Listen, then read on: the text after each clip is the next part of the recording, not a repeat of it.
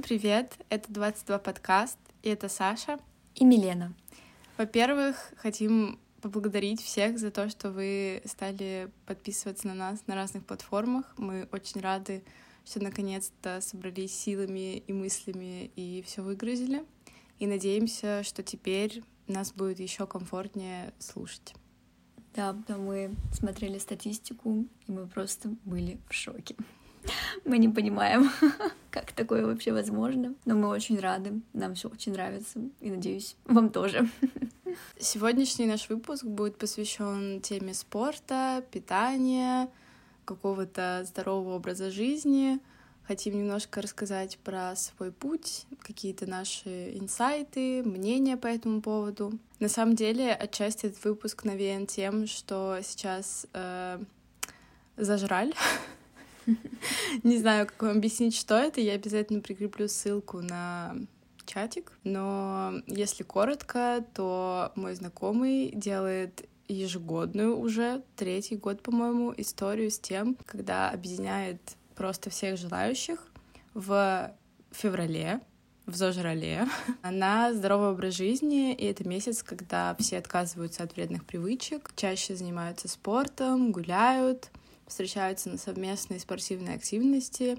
И вот второй год я принимаю в этом участие, потому что мне кажется, что это классный способ поддерживать себя в тонусе, это некий челлендж и клевый вариант нетворкинга. Ну и в целом все любят себе ставить новые цели на Новый год, и как-то вся эта тема а, довольно близка, мне кажется, каждому человеку, что вот с наступающим годом я буду заниматься спортом, я буду правильно питаться, поэтому мы подумали, что нам надо об этом поговорить, и посмотрим, как все пойдет.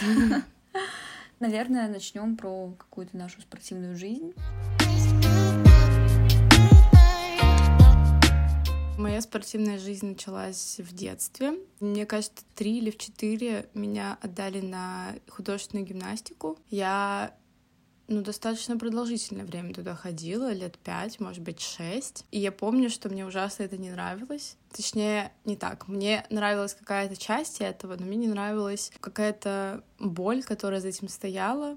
Если вы когда-нибудь, если вы когда-нибудь занимались художественной гимнастикой, наверное, вы меня поймете, все вот эти шпагаты, все вот эти растяжки и просто какие-то, ну, на мой взгляд, нечеловечные вещи для того, чтобы растянуть маленькую девочку, мне никогда не нравились, и я очень долго уговаривала меня забрать оттуда. Вот, и в конце концов, кое-как я уговорила, спустя шесть лет, наверное. Ну, я не помню точно, наверное, моя мама может уточнить это все. И после этого условие было у родителей, что я обязательно должна чем-то заниматься. И после гимнастики я пошла на плавание, и два года я занималась плаванием. Я помню, что это было достаточно прикольно.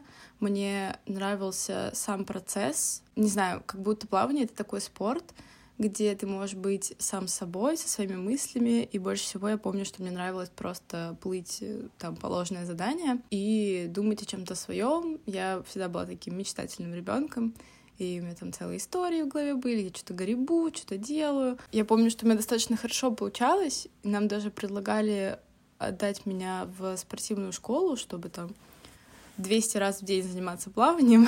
Но у моих родителей никогда не было цели сделать из меня спортсмена. Это делалось просто для здоровья, для развития, для нетворкинга, не знаю для чего еще. И поэтому через какое-то время я оттуда тоже ушла, ну вот где-то через два года. И потом я сказала, что я больше не хочу заниматься спортом, и пошла в музыкальную школу.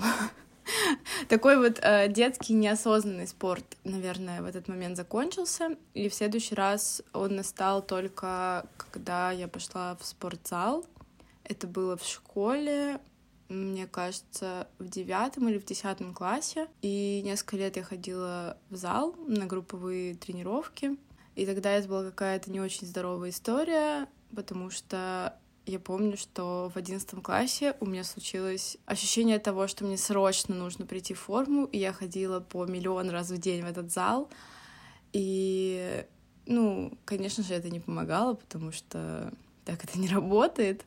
Вот. И после того, как я поступила на первый курс, я помню, что я не стала продлевать абонемент. Больше в зал я не ходила. Потом был карантин, тренировки Хлои Тинг. Если кто-то знает, что это, меня поймут, и это тоже абсолютно неправильная история, потому что я сидела дома и могла делать по 6 видео в день, и, ну, не знаю, сейчас, мне кажется, я не вынесу делать 6 видео в день. Мне просто, я не знаю, не хватит э, рассудка на то, чтобы столько делать. Спустя какое-то время это тоже закончилось, и мне кажется, потом, может быть, год, может быть, чуть меньше, я вообще ничего не делала, ну, кроме там каких-то прогулок и всего такого.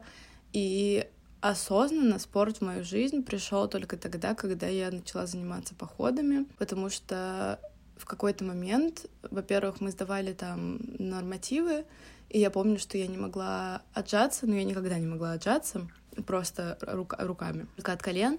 И мне запретили это сделать, я не сдала отжимания, и еще, по-моему, что-то сдала не так, как я хотела. И вообще в целом после тренировочного похода я помню свое ощущение, что вот все несут катамаран, и им норм, а мне безумно тяжело, и я какая-то слабая. Я приехала в Москву и подумала, что мне нужно заниматься спортом для того, чтобы повысить свою выносливость, чтобы иметь возможность быть наравне с теми, с кем я хочу работать, и вообще, чтобы заниматься тем, чем я хочу заниматься. И я помню, что тогда я внесла в свой виш-лист э, спортивный коврик, мне его благополучно подарили. С тех пор вот я стала регулярно более-менее заниматься э, йогой.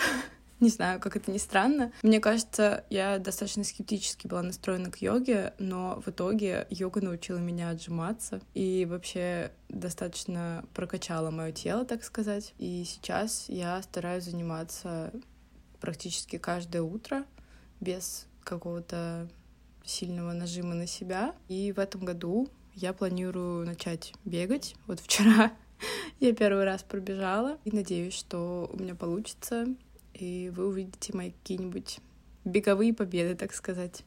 Вот такой вот у меня путь.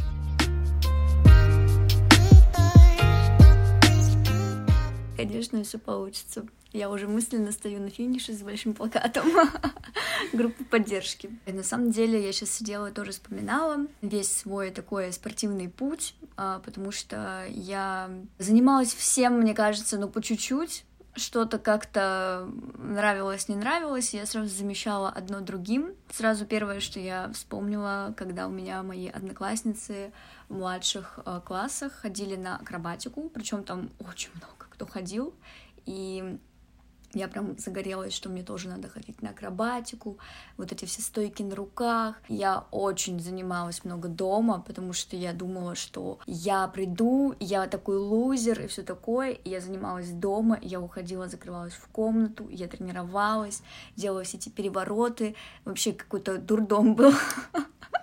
Это что-то тоже нездоровое, потому что какой-то вот этот комплекс, что ли, был, э, что вот у меня ничего не получается, как так, э, но потом все нормально, все, я натренировалась, все поставили, но потом мне это все разнравилось, и я ушла искать себя дальше в других каких-то спортивных штуках, и потом это были танцы, у меня тоже, опять же таки, очень много одноклассниц занимались танцами, я на все смотрела, думала, блин, надо попробовать. Сходила на несколько занятий, поняла, что нет, мне не нравится. Даже не в плане, что я какая-то там деревянная или еще что-то, просто мне что-то не зашло. Потом я ходила тоже в бассейн, но это был такой а кружок, что ли. Ходила я э, несколько занятий, поняла, что мне очень долго туда добираться, и мне стало не то чтобы лень, но просто я перестала ходить туда. Но мне было в целом достаточно и спорта в школе, потому что у меня обычно это как бы школа, но с учетом того, что мы там очень сильно и очень активно занимались различными видами спорта. В плане не только сдавали какие-то нормативы, У нас там были и прыжки через козла, и всякие вот эти вот прыжки с такими палками. Я, честно, не знаю, как это называется, но таким занимаются люди, поэтому мы этим всем занимались, и это все равно как-то прокачивало выносливость. И бегали мы очень много, и километр, и два километра, и это все равно как-то прокачивало выносливость. И я не люблю проигрывать, и я старалась бегать и прибегать самое первое, чтобы все было у меня хорошо. Бег на короткие дистанции давались мне гораздо сложнее, особенно на 100 метров, это прям вообще ужас. Я прибегала, мне говорят, время, я такая, нет, надо еще.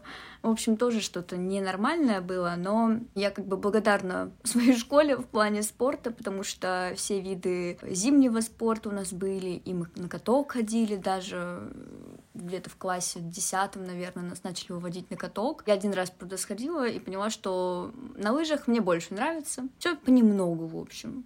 Не знаю. Я очень хочу в этом году заниматься пилатесом, прокачивать какие-то свои дыхательные практики, потому что на самом деле дыхание — это залог всего для нашего организма, и хочется действительно научиться правильно дышать, чтобы это помогало и в каких-то стрессовых ситуациях, да и в целом, чтобы организм чувствовал себя гораздо лучше. Но все, что я хочу сказать, это то, что действительно нужно понимать, когда вы выбираете какой-то вид спорта, у вас должна проводиться какая-то аналогия, для чего вы этим занимаетесь, и как вам это может в будущем помочь, потому что действительно можно заниматься чем угодно, но не понимать, для чего вы это делаете. Там, э, я пойду заниматься бегом, но для чего вы этим бегом будете заниматься, непонятно. То есть вот Саша понимает, что ей надо прокачивать выносливость, ей это помогает и в походах, и как бы супер. Но есть люди, которые как такие зависимые, мы в детстве. Вот э, нам надо это, но мы не понимаем, для чего нам надо это. Ну, мне кажется, это тоже неплохо. Я не могу сказать, что бег мне конкретно для развития выносливости. У меня больше есть какая-то цель глобальная там в жизни, что мне бы хотелось когда-то без какой-то на данный момент конкретной привязки к дате, там, возрасту и всему остальному, мне бы хотелось пробежать э, марафон, и я просто понимаю, что для того, чтобы это сделать, мне в любом случае когда-то придется начать бегать, и как будто когда я сейчас нахожусь в достаточно здоровом состоянии, здоровом теле, и у меня, в принципе, есть возможности для того, чтобы начать бегать, почему бы не сделать это сейчас и условно там через пару лет закрыть эту галочку в своей жизни, пробежать марафон. Не знаю, может, я, конечно, втянусь и потом буду бегать там по всему миру, но мне кажется, что нет. Мне кажется, что одного раза и 42 километров с половиной мне хватит на всю жизнь. Вот. Но это я сейчас так говорю, опять же. Ну да, время все покажет. Ну, не знаю, в общем, у меня именно отношение к спорту должно быть нормальное, потому что ну, я должна понимать, для чего мне это нужно. То есть не просто этим заниматься там, ради чего-то. Понимать, что это мне поможет в чем-то в будущем. Это мне поможет укрепить там мои какие-то мышцы, поможет мне там таскать еще больше тяжести, условно, в общем. Не хочется быть супер-мега зависимым от какого-то вида спорта, вот, потому что я-то не суперспортивный человек, но все равно что-то нравится, что-то не нравится. И я это сейчас четко понимаю, потому что в детстве понимания не было. Пробовала все, ну и как-то сейчас я ничем не занимаюсь, но надеюсь, что буду. У вас была в институте физкультуры? О боже, это вообще трэш. А, так как я была в нескольких университетах, в одном университете, из-за того, что у меня была группа здоровья не такая, как у всех, потому что у меня было очень плохое зрение, у меня была такая справочка, и мы находились в группе э, с людьми, у которых разные всякие там болезни, вот это все, в общем. Короче, мы были в такой нездоровой группе здоровья, если можно сказать. И мы все, что делали там, мы мерили пульс, мы лежали, мерили пульс. Мы вставали, мерили пульс. Мы просто сидели на матах в холодном помещении и мерили свой пульс. Все. Потом нам замеряли кислород в крови с помощью такого приборчика. И... Классный спорт. И все. Вот так вот у меня прошло несколько лет в том универе, а потом я перешла в другой, и все, там как бы физкультура уже закончилась. Как mm. бы до свидания. У нас была физкультура до четвертого курса учителя, мне кажется, или до третьего. Но на самом деле у меня была классная физра в универе, у нас была возможность выбирать, то есть там можно было ходить на трена... ну, типа в тренажерный зал самостоятельно, тебе это засчитывали как посещение физры. Можно было ходить а на пиладес, можно было ходить э, еще на какие-то занятия, типа кроссфита, что-то такое.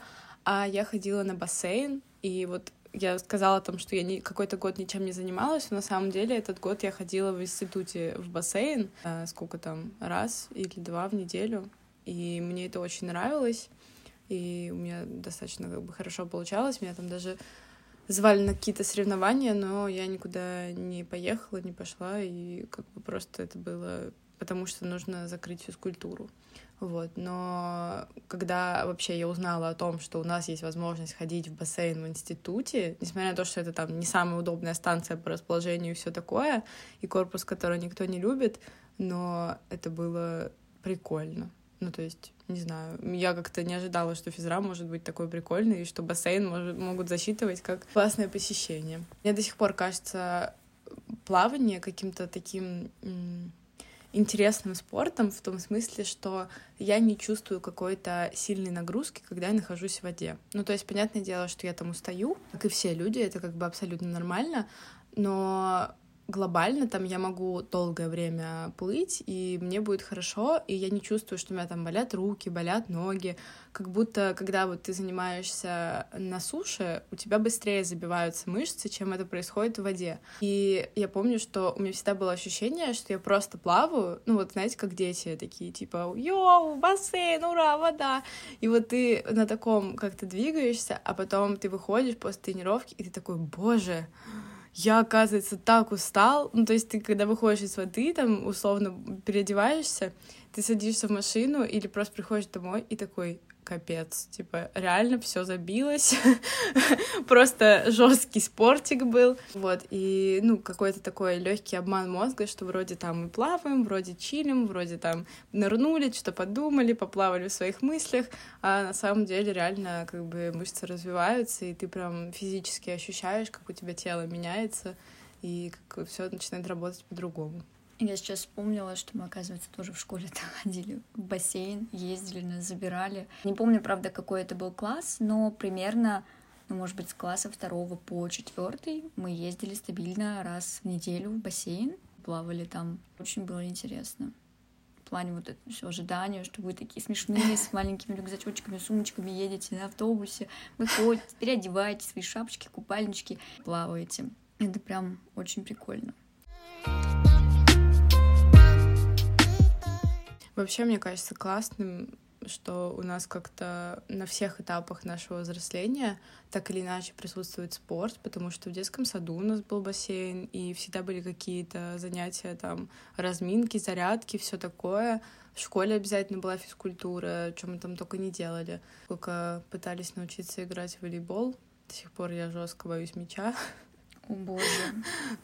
Пионербол мне как-то больше нравился. Все эти баскетболы, эстафеты, э, танцы тоже в нашей школе были, еще что-то. Очень классно, что действительно как-то у нас это все распространено, но единственное, чего не хватает в, во всем этом школьно детско-садовском начале университетском пути — это осознанности в плане понимания, для чего нужен спорт, потому что в школьное время я помню, что всегда какая-то была мысль типа, блин, физра, переодеваться, что-то делать, может, надо уйти, может, надо прогулять, сказать, что я сегодня не могу, что-то еще. Я даже в конце школы э, ходила на физру типа для тех, кто забыл форму. У нас э, в 10-11 классе сделали разделение, и мальчики занимались с мальчиками, там, получается, мы и год э, старше нас, а девочки занимались с девочками. И была отдельная группа, это тех, кто забыл форму,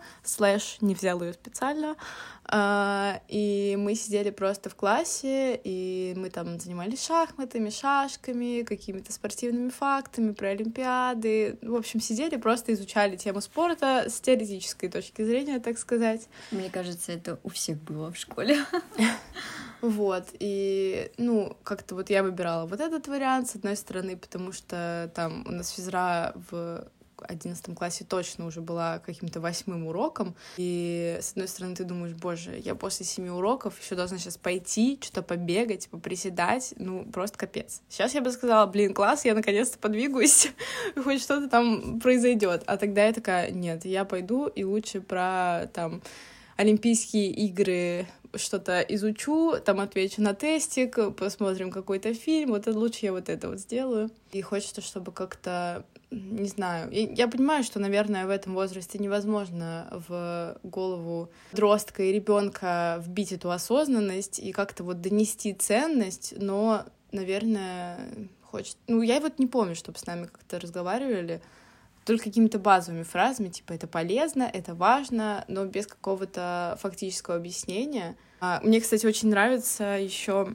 в Инстаграме периодически попадаются видосы, а, когда, ну вот люди, понятное дело, что они это делают для того, чтобы там, ну, продать какие-то свои продукты или курсы или что-то еще, но мне нравится видео, когда, например, делают какой-то присед, и следующим идет кадр, как ты в магазине присаживаешься, чтобы взять что-то там ты подпрыгиваешь, и ты там дотягиваешься до чего-то. И когда показываются упражнения, те, которые ты делаешь непонятно для чего, а большинство упражнений выглядит объективно странно, и оно показывается в реальной жизни, и ты такой, блин, вот, вот это прикольно. Может быть, если бы в школе тоже как-то наглядно показывали, для чего это нужно, было бы какое-то другое отношение. Соглашусь с этим, потому что действительно детский мозг очень тяжело понять для взрослого, который прошел сам этот этап и пытается сделать все возможное для своего ребенка, чтобы он действительно чем-то занялся в этой жизни и ему это все нравилось. Но вот какая-то осознанность приходит уже ближе там, к 18-19 годам, когда ты действительно понимаешь, что надо чем-то заниматься, но с пониманием, для чего ты это делать собираешься, и вообще зачем тебе это может в будущем пригодиться. Питание поговорим. Можем поговорить про питание. Но если коротко сказать, то мне кажется, что у меня нет какой-то структурности в этом вопросе, что я недостаточно его еще изучила, что у меня есть какие-то проблемы в питании, ну, на мой взгляд. И как будто вот если со спортом эта тема еще как-то объясняется, да, ну то есть э, спорт хоть где-то как-то присутствует, то питание — это вообще просто загадка. Ну, как будто, ну, понятное дело, что это там идет из семьи, и что семья как-то должна формировать здоровые пищевые привычки, но хочется какую-то теоретическую базу, того, как вообще нормально питаться. Ну, понятное дело, что мы все знаем про КБЖУ, и там как-то, ну, нужно реально осознанно к этому относиться и на своей тарелке выстраивать баланс белков, жиров и углеводов, но в практическом понимании это действительно тяжело, и, наверное, я не уверена, что в этом году я готова заняться этим вопросом но мне кажется, что в какой-то момент я действительно приду к этому, потому что это правда интересно. И я, кстати, вчера буквально увидела в Инстаграме классную... Очень моя мысль зацепилась за то, что можно привязывать свое питание к определенным фазам цикла, потому что в разные фазы цикла нам нужны разные да. элементы, и как будто вот это для меня проще и понятнее в постижении этой темы, чем вообще, в принципе, э, вот баланс как бы, ну, по другой системе условно.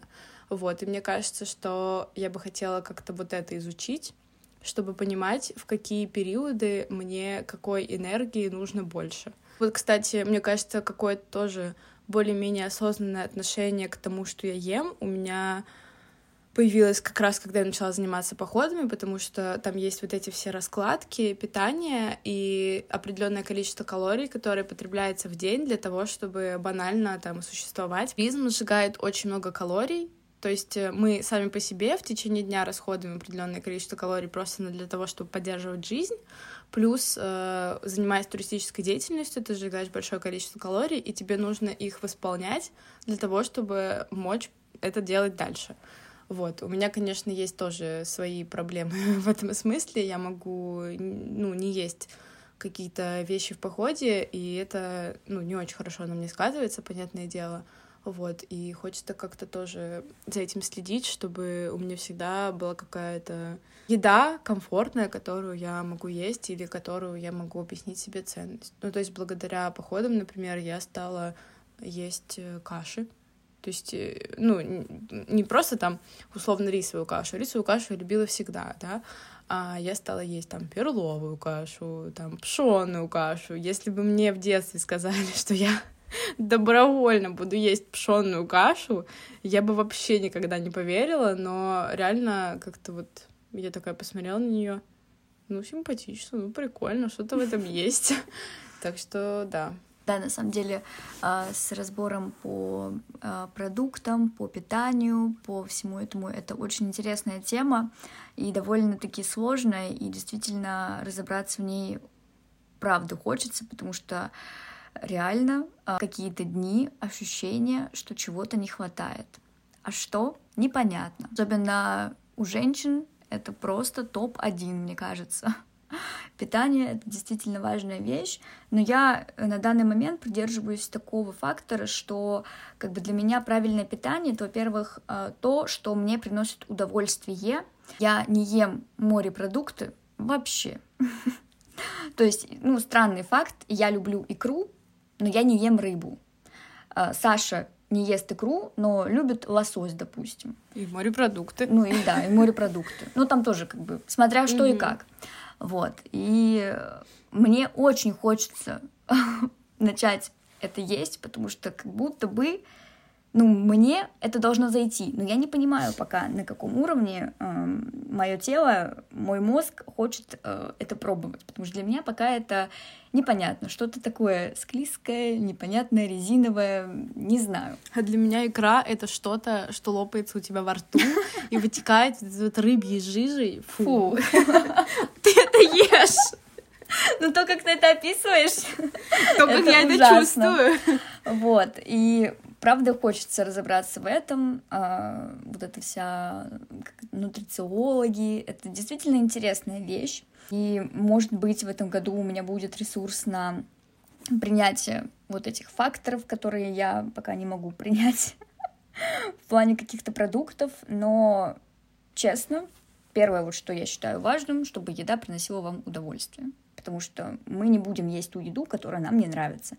Либо насильно в себя это все впихивать, и потом ну, испытывать действительно какое-то отвращение к этому, ну, не хочется. Знаю, на самом деле, как бы эта тема такая, для кого-то она сложная, для кого-то она легкая, и хочется так в балансе жить, чтобы действительно все было в меру и не было каких-то проблем, но вот у меня, когда наступает какая-то фаза стресса или что, в общем, происходит, э, касается вот меня и моего организма, мне тяжело есть. Это я поняла, и очень хочется как-то начать взаимодействовать с организмом, чтобы договариваться с ним, что как бы это стресс, это все фигня.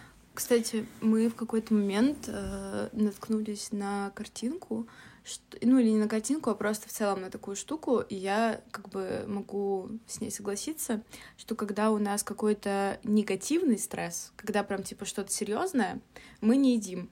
Вот э, я тоже отношусь к этому. А когда какой-то легкий стресс, мы наоборот его заедаем. И у меня такое тоже бывает, что я реально просто начинаю заедать стресс. А вообще я еще, ну, есть какие-то странности в там пищевых привычках. У меня, например, есть такая странность, что в новом месте или, скорее, наверное, с новой компанией я не могу есть какое-то время. Ну, то есть мне как-то неловко есть при новых людях для меня. И я выбираю не есть, например, день или два, или не есть, ну, типа, знаете, прям нормальную как бы еду, а просто там чуть-чуть чего-то поесть, просто потому что я адаптируюсь. Вот я это за собой заметила, и как бы, ну, я это принимаю, но я понимаю, что нужно с этим что-то делать, потому что, ну, ненормально не есть два дня из-за того, что тебе дискомфортно есть при новых людях. В общем, да, нужно учиться договариваться со своим телом. Надеюсь, мы это проживем, научимся, и все будет окей. Не знаю, блин, на самом деле вся эта тема с питанием, она действительно очень сложная и глубокая, и очень хочется надеяться, что большинства людей, которые нас слушают, э, нет таких заморочек, каких-то проблем, но на самом деле мы все как бы люди, и у нас у всех есть и стрессы, и не стрессы, когда мы действительно счастливы, и все можем есть, и моментами, когда действительно хочется что-то заесть, хочется резко чипсов, колы, и просто нормально полежать и отдохнуть, но все-таки хочется нормализировать все это, чтобы действительно все было равноценно, было и полезное, и не полезное, все, что вот касается вредной еды. Но опять же таки, вредная еда для каждого разная. Наверное, основной вывод этого подкаста в том, что нужно придерживаться какого-то баланса вообще, в принципе, в жизни, было бы быть в балансе, следить за тем, чтобы уровень стресса был каким-то нормализированным. Ну, не нормализировать стресс, а нормализировать уровень стресса.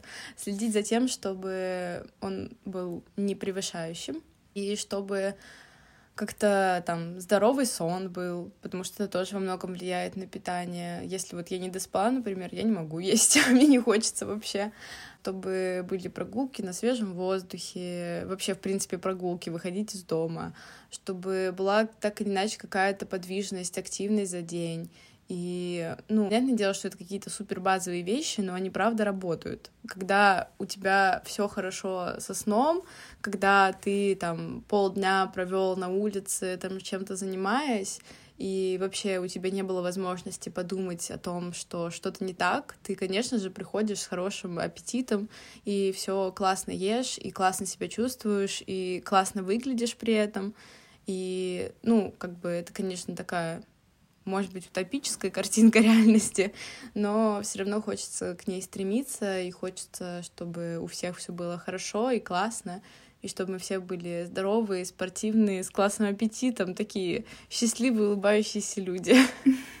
Надеюсь, что у нас у всех все получится, какие бы вы цели для себя не ставили.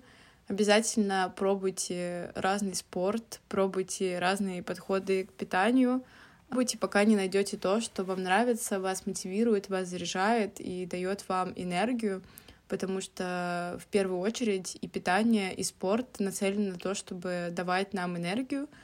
Спорт еще классный способ выплеснуть какую-то негативную энергию. Я вот знаю по себе, что когда, если я там в каком-то конфликте, или если я раздражена, или, может быть, тревожусь, я могу пойти, сделать там тренировку, и мне станет полегче, потому что я как бы эти эмоции выпустила в физические упражнения. И мне кажется, что это тоже классный способ там настраивать коммуникацию с людьми. Короче, это полезно по многим факторам. Надеюсь, что у вас либо все хорошо с этим, либо вы работаете с этим, и все будет хорошо. Да, все мы достигнем наших целей и мечт. Ну, правда, нужно только осознанно к этому подходить, не пытаться все просто попробовать за там один день, чтобы ты к концу дня чувствовал себя ужасно без сил, без энергии, и надо относиться к себе, к своему телу, к своему мозгу с пониманием, и все тогда действительно будет хорошо. И бережно к себе относиться. Конечно, это сто процентов. Вот. Ну, вроде мы все, что могли, рассказали. Все, что в наших силах, в нашем опыте. Оставайтесь с нами. Может быть, э, когда мы изучим эту тему подробнее, мы запишем вам что-то более профессиональное. Будем рады, если вы поделитесь с нами каким-то своим опытом или какими-нибудь комментариями на эту тему. Очень рады, что вы нас слушаете, опять же, и спасибо всем большое. До да. скорых встреч. Всем пока.